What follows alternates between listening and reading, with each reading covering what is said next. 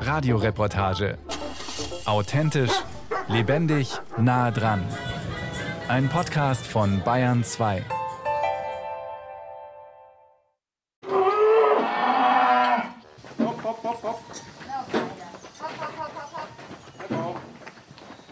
Karamellfarbene Kühe stehen im Stall.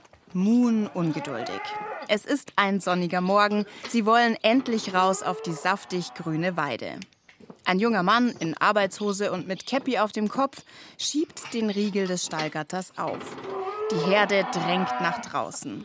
Der junge Mann und seine Frau mit den zum Zopf geflochtenen Haaren laufen vor der Herde. Beim Stallausgang stehen Bauer Leonhard, 75 Jahre, und seine Frau Erna.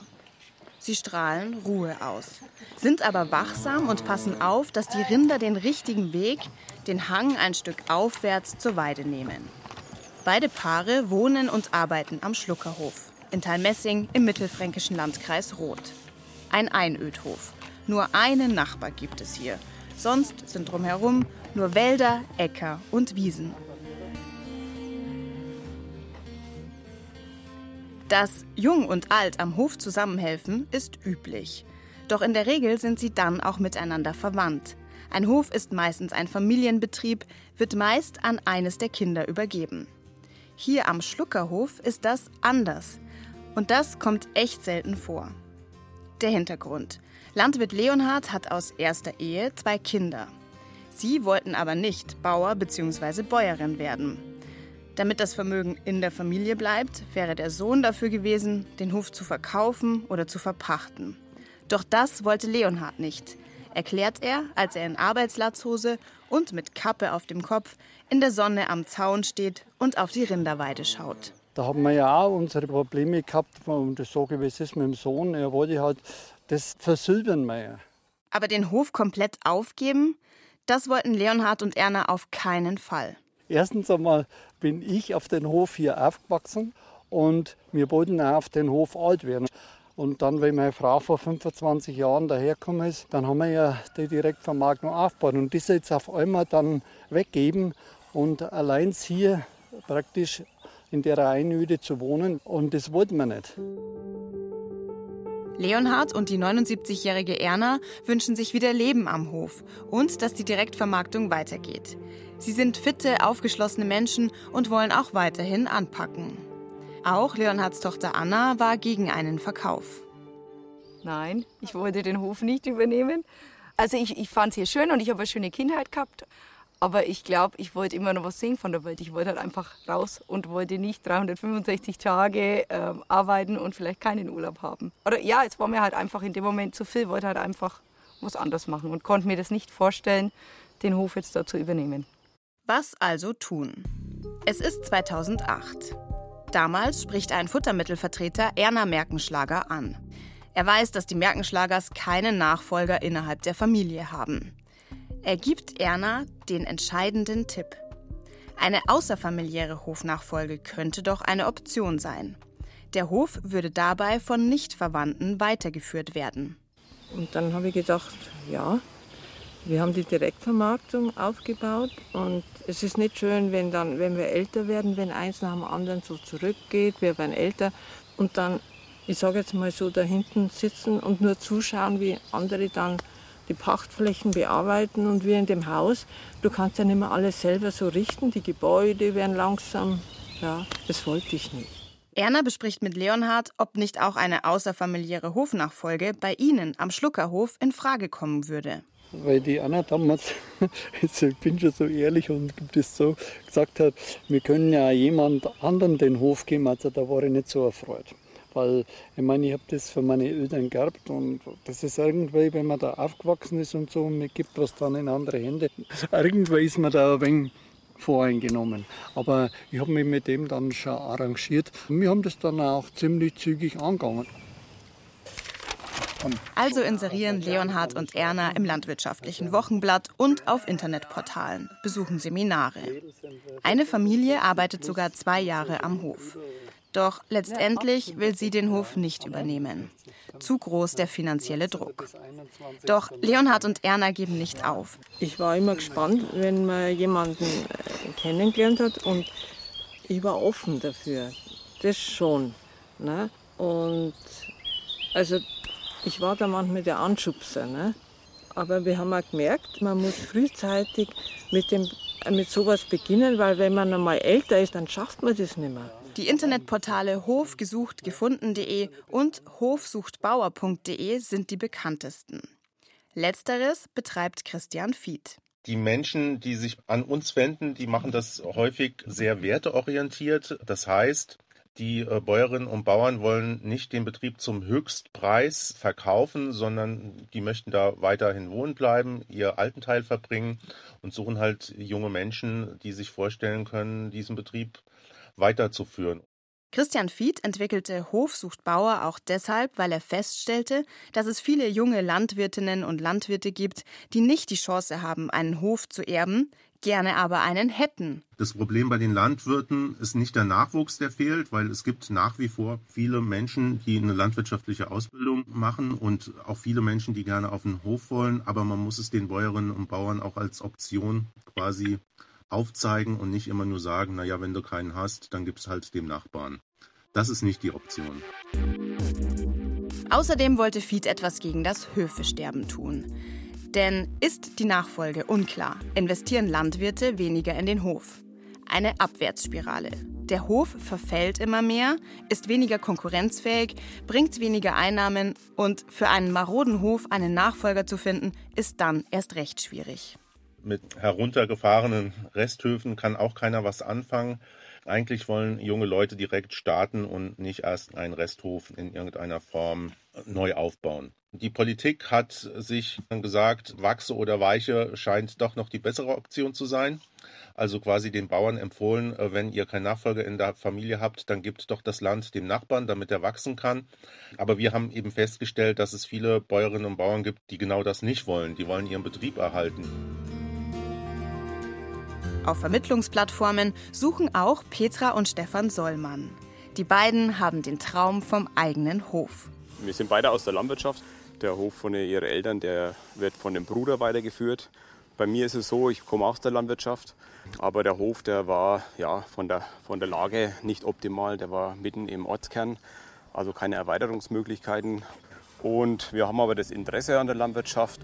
Die beiden haben sich an der Hochschule in Triesdorf kennengelernt und verliebt. Der mittlerweile 40-jährige Stefan studierte Landwirtschaft und die jetzt 37-jährige Petra Ernährung und Versorgungsmanagement. Ja, es war so, dass wir ja beide eine schöne Kindheit auf den landwirtschaftlichen Betrieben der Eltern hatten. Und wir haben immer gesagt, wir möchten auch mal später so eine Art Lebensqualität auch spüren dürfen, wie wir als Kinder von unseren Eltern ja mitbekommen haben. Petra und Stefan Sollmann besichtigen viele Höfe, lernen potenzielle Hofübergeber kennen. Doch die Betriebe passen nicht. Dass die Sollmanns einen Hof suchen, erfahren schließlich auch Leonhard und Erna über den Bekanntenkreis.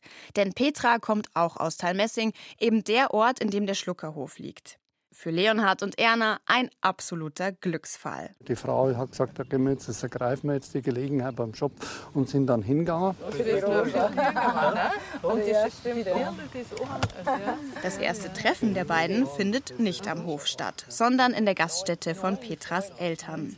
Die vier wollen nicht nur über den Hof sprechen, sondern erst einmal schauen, ob es zwischenmenschlich passt. Denn auf dem Hof würden sie Tür an Tür zusammenleben. Leonhard erinnert sich mit einem verschmitzten Lächeln. Es war dann eine gewisse Übereinstimmung gleich da, der, so wie, wie sagt man, bei der ersten Liebe, wenn irgendwie hat die Chemie gestimmt. Und Stefan Sollmann sagt, also ganz wichtig ist das Menschliche, das Zwischenmenschliche muss einfach passen und bei Lerner und Erna passt es einfach. Merkenschlagers und Sollmanns verstehen sich also richtig gut. Doch haben sie auch die gleiche Vorstellung, wie der Betrieb weitergeführt werden soll? Und wie gehen Petra und Stefan mit der Herausforderung um, das Lebenswerk von Leonhard zu übernehmen? Verantwortung für den Betrieb, die 50 Rinder, 23 Hektar und die beiden Altenteiler Erna und Leonhard. Einen Hof zu führen bedeutet kaum Urlaub. Der zielstrebigen, aufgeweckten Petra geht in dieser Zeit viel durch den Kopf. Man will es ja alles richtig machen und schaffen wir das? Funktioniert das Zusammenleben hier gut? Erfüllen wir alle Ansprüche, die natürlich auch gestellt werden? Und ja, man musste sich das schon gut überlegen. Also wir haben tatsächlich das finanziell schon sehr genau abgewägt, ob wir das schaffen können. Und das, ja, es war dann schon so, wir haben dann manchmal geschluckt, weil hier halt die Gebäude einfach schon ein bisschen desolaten Zustand waren. Wir müssen jetzt sehr viel investieren, weil 30 Jahre nichts mehr gemacht wurde. Leonhard wusste ja nicht, wie geht der Weg weiter. Die Kinder wollten nicht weitermachen. Hofbörsenbetreiber Christian Fied rät Hofbesitzern deswegen auch, sich frühzeitig um die Nachfolge zu kümmern. Wenn einer Anfang 50 ist und der Sack Getreide auf einmal sich doppelt so schwer anfühlt oder wenn Investitionsentscheidungen zu treffen sind für die Zukunft, dann sollte man mal darüber nachdenken, wie geht es weiter dann sollten die Menschen ähm, Seminare besuchen, sie sollten andere Bäuerinnen und Bauern besuchen, die das schon mal gemacht haben und sie sollten eine Beratung in Anspruch nehmen. Fied sagt, es dauere drei bis fünf Jahre vom ersten Beratungsgespräch bis zur abgeschlossenen Hofübergabe. Denn es gibt viel zu klären, vor allem finanzielles. Es kann bei den Immobilienwerten heute und bei den Maschinenvermögen niemals finanziell gerecht zugehen. Viele Bäuerinnen und Bauern, die sich an uns wenden, übergeben den Betrieb eben zu genau den gleichen Konditionen wie innerhalb der Familie, nämlich mit einem Hofübergabevertrag gegen Wohnrecht und Altenteil. Und das ist dann doch, ich sage jetzt mal, wenn Sie einen Hof bekommen, der zwei oder drei Millionen Euro wert ist, eine sehr große Herausforderung für die weichenden Erben zu sehen, okay, das ist ein Riesenvermögen, was da sozusagen außerhalb der Familie dann platziert wird. Und wir gehen weitgehend leer aus. Doch Leonhard wollte nicht, dass seine Kinder leer ausgehen, wenn er den Hof an Nichtverwandte übergibt. Aber auf der anderen Seite wollte er den Hofübernehmern nicht zu viele Kosten aufbürden. Hätten sie die Erben auszahlen müssen, hätte das wohl eine hohe Verschuldung bedeutet. Leonhard zögerte nicht lange und nahm Beratung des Bauernverbandes in Anspruch. Denn er ist jemand, der unangenehme Themen wie das Erbe nicht wegschiebt, sondern anspricht und klärt. Solche Prozesse, die laufen nicht von heute auf morgen. Da braucht man professionelle Betreuung und die haben wir so über den Bauernverband geholt. Ohne geht ja gar nichts. Landwirtinnen und Landwirte zum Thema Hofnachfolge beraten. Das machen zum Beispiel Rechtsanwälte, die Landwirtschaftliche Krankenkasse und Verbände wie der Bayerische Bauernverband. Daniela Reuter. Einmal hat eine Bäuerin zu mir gesagt, äh, Frau Reuter, wir müssen immer zu Ihnen kommen, damit wir miteinander reden. Also es geht einfach mal darum, dass man überhaupt miteinander redet und seine Vorstellungen jetzt bezüglich der Übergabe und dem Zusammenleben und Zusammenarbeiten auf dem Hof auf den Tisch bringt. Und dann ist halt auch wichtig, dass vielleicht eine neutrale Person, also ein Berater mit dabei ist, damit die Leute sich auch trauen, über diese kritischen Themen zu sprechen. Wie, wie viel Geld wollen wir, wie viel Geld brauchen wir, wie wollen wir miteinander arbeiten, zusammenleben, wer kümmert sich um unsere Pflege. Von allen Beratungen zum Thema Hofnachfolge, die Daniela Reuter durchführt, geht es in gerade mal drei bis vier Prozent um eine außerfamiliäre Hofnachfolge, schätzt sie. Und nur wenige davon vollziehen die externe Übergabe dann tatsächlich. Die läuft dann aber fast gleich ab wie eine innerfamiliäre Hofnachfolge. Zwischen Übergebern und Übernehmern wird ein Hofübergabevertrag geschlossen. Das ist eine gemischte Schenkung weil in diesem Übergabevertrag ja zum einen vereinbart wird, dass eben die Übernehmer den Betrieb bekommen und als Gegenleistung müssen die den Übergebern halt zum Beispiel monatlich eine Rente bezahlen und das lebenslange Wohnungsrecht am Hof gewähren. Daniela Reuter berät vor allem zu rechtlichen Fragen, wie etwa den Pflichtteilsansprüchen der weichenden Erben. Das heißt, der Kinder, die zunächst leer ausgehen. Das ist so, dass dieser Pflichtteilsanspruch erst im Todesfall eintritt. Und im Zeitpunkt der Übergabe stirbt ja niemand, sondern es wird ja nur der Hof übergeben.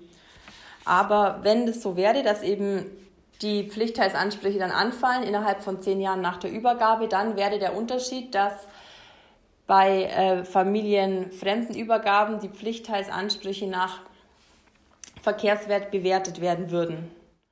Und dieser Verkehrswert ist zehnmal höher als der Ertragswert. Würde der Hof innerhalb der Familie weitergegeben, würden die Pflichtteilsansprüche nach dem niedrigeren Wert, also dem Ertragswert, berechnet werden. Wenn dann die weichenden Erben, also die eigenen Kinder, nicht auf diesen Pflichtteil verzichten im Rahmen der Hofübergabe, dann ist das Risiko für die außerfamiliären Übernehmer sehr hoch, also das finanzielle Risiko, so dass das auch eine große Hürde sein kann, dass die sagen, das Risiko gehen wir nicht ein, darauf wollen wir uns nicht einlassen. Fast wäre die außerfamiliäre Hofübergabe am Schluckerhof gescheitert. Leonhards Sohn wollte den Pflichtteilsverzicht erst nicht unterschreiben. Die Familie setzte sich zur Besprechung zusammen, erzählt Leonhards Tochter Anna, die gerade am Schluckerhof ankommt. Sie setzt sich zu den anderen an einen runden Tisch unter einem Apfelbaum und erzählt. Wir haben uns alle an den runden Tisch gesetzt, haben uns geeinigt und wir haben den Pflichtteilsverzichter unterschrieben und haben eine Abfindung gekriegt. Ja, es war eigentlich, ja, so schlimm war das gar nicht, weil ich finde, wenn der Hof weitergeht und wenn, das, wenn da doch gelebt wird und dann, dann muss doch ich nicht davon profitieren. Die Abfindung ist niedriger als der gesetzliche Erbteil. Die Höhe Privatsache. Trotzdem sind Anna und ihr Bruder, der heute nicht da sein kann, damit im Reinen. Denn durch die außerfamiliäre Hofnachfolge geht es im Sinn ihres Vaters weiter. Und sie wissen, dass Leonhard und Erna gut versorgt sind. Hallo. Hallo. Bringen das Fleisch, wie bestellt. So, ist alles gut gegangen mit der Fahrerei? Ja. Alles gut. Ja, ja. Bitte schön. So. so. Vielen Dank. Gerade kauft ein Kunde am Hof Fleischpakete ein. Petra und Erna holen seine Bestellung aus der Kühlung und tragen die Kiste zu ihm ins Auto. Die Direktvermarktung hatten Leonhard und Erna gemeinsam aufgebaut. Sie wünschten sich so sehr, dass sie weitergeführt wird. Und sie haben Glück. Denn Petra und Stefan liegt die Direktvermarktung auch am Herzen. Überhaupt haben die beiden in den ersten Jahren vieles am Hof so belassen, wie es war, erklärt Petra Sollmann. Mein Tipp ist es, wenn man einen Betrieb übernimmt, dass man nicht gleich sagt, jawohl, ich habe jetzt voll Bock, dass ich jetzt was ganz anderes mache wie der Vorbesitzer äh, oder der äh, Altenteiler, weil es ist, hat auch was ja, mit, der, mit dem Respekt der jährlichen Arbeit oder der jahrelangen Arbeit von dem Vorbesitzer zu tun, dass man das einfach auch weiterführt in dem seinen Sinne und viel, viel von den seinen Erfahrungen profitiert. Ähm, Leonhard hat ein wahnsinniges Wissen über die Bodenqualität und wo man welches Getreide anbauen kann und so. Die Sollmanns pachteten den Betrieb erst einmal für zwei Jahre. Eine Art Probezeit. Dann die Entscheidung. Das ist das Optimale jetzt, was wir uns gewünscht haben, gesucht haben und auch gefunden haben. Sagt Stefan und blickt dann mit einem herzlichen Lächeln zu seiner Frau Petra. Weil das Probejahr gut verlief, entschieden sich die vier für die außerfamiliäre Hofübergabe. Wir haben uns dann letztendlich entschieden, den Hof hier zu übernehmen und haben uns dann für das Leibrente-Modell entschieden. Und deswegen ist es auch ganz wichtig, ähm, dass wir monatlich festes Einkommen haben. Wir haben zum Beispiel in den Sommermonaten keine Direktvermarktungen. Ähm, Stefan und ich, wir gehen beide noch arbeiten. So können wir das ganz gut finanziell stemmen. Leonhard und Erna haben ein Wohnrecht am Hof und bekommen monatlich einen Beitrag von den Sollmanns. Wie eine Rente. Und das ist auch für Leonhard wahnsinnig wichtig gewesen, weil er ja dadurch, dass er landwirtschaftlich sehr eine schmale Rente hat, ähm, war es für ihn schon wichtig, dass er noch ein Zusatzeinkommen hat, wo er dann monatlich einfach mitwirtschaften kann. Also ganz wichtig ist, dass man zum einen das Know-how hat und finanzieller Background da ist, dass man gewisses Eigenkapital mitbringt, weil es ist oft einmal am Bulldog was kaputt und dann sind gleich Rechnungen mit 2.500 bis 5.000 Euro stehen dann an. Petra und Stefan investieren im Moment mehr in den Hof, als sie mit ihm verdienen. Renovieren zum Beispiel gerade das Wohnhaus, damit sie und ihre zwei kleinen Söhne, Johann und Moritz, es schön haben. Ihre Einkünfte, der Fleischverkauf und Stefans Gehalt. Noch können sie nicht vom Hof leben, obwohl sie viel weiterentwickeln.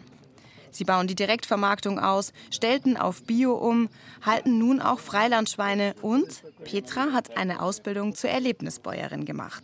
Ich wollte früher Erzieherin lernen. Und weil mir einfach die Arbeit mit den Kindern total Spaß macht. Und äh, ja, dann hat sich das so ergeben, dass ich das gelesen habe, Ausbildung zur Erlebnisbäuerin. Und dann habe ich gedacht, boah, das ist es. Ich habe den Bauernhof, ich mag die Kinder und ich kann denen hier was mitgeben aus meiner Schatztruhe Bauernhof, was sie sonst nirgendwo anders bei sich zu Hause erleben können. Heute ist eine Gruppe am Hof. Die Kinder kommen jede Woche einmal vorbei. Gerade pflanzen sie Kartoffeln in ein Hochbeet. Alles eingepflanzt, gießen und weiter geht's zu den Hühnern. Petra holt aus dem zum Stall umfunktionierten Bauwagen Küken.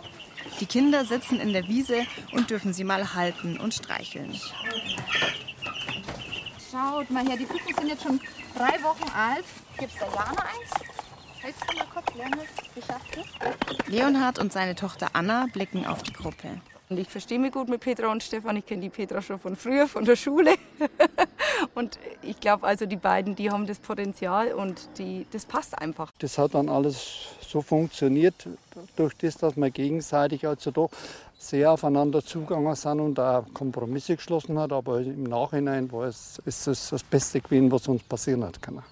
Es gibt den alten Spruch von meinem Vater oder von meinen Eltern, der heißt, abgeben, nimmer leben. Aber das war jetzt eigentlich bei uns nicht so. Weil ich war ja die letzten 30 Jahre oder sowas allein mit meiner Frau und habe die Außenwirtschaft gemacht. Und da ist man dann schon ziemlich also eingebunden. Und weil dann abgeben war, ich sage das ganz ehrlich, da ist eine richtige Last von mir gefahren. Endlich keine Verantwortung mehr. Die Erleichterung ist Leonhard an seinen glänzenden, strahlenden Augen anzusehen. Er sagt, es war ein langer Weg hierhin. Doch es habe sich gelohnt. Es brauche neben einer guten Beratung vor allem offene und ehrliche Kommunikation, die Bedürfnisse aller Beteiligten müssten berücksichtigt werden und die Erwartungen dürfen nicht zu hoch sein, damit eine außerfamiliäre Hofnachfolge so gut gelingen kann wie hier am Schluckerhof wo nach Jahren der ungewissen Nachfolge wieder neues Leben eingekehrt ist.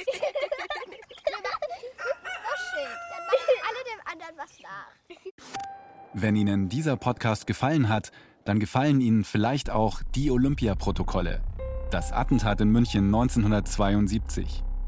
Die Journalistinnen Eva Deinert und Yvonne Meyer rekonstruieren die Ereignisse rund um das Attentat am 5. September 1972 anhand von Einsatz- und Ermittlungsprotokollen. Monatelang durchforsteten sie im Münchner Staatsarchiv Zehntausende Akten, Einsatztagebücher, Berichte, Fotos, Briefe und Telegramme und stellen fest, eine Spur haben die Behörden möglicherweise bis heute übersehen. Die Olympia-Protokolle, das Attentat in München 1972, ein Podcast in vier Teilen von Alles Geschichte, History von Radiowissen in der ARD Audiothek und überall da, wo es Podcasts gibt.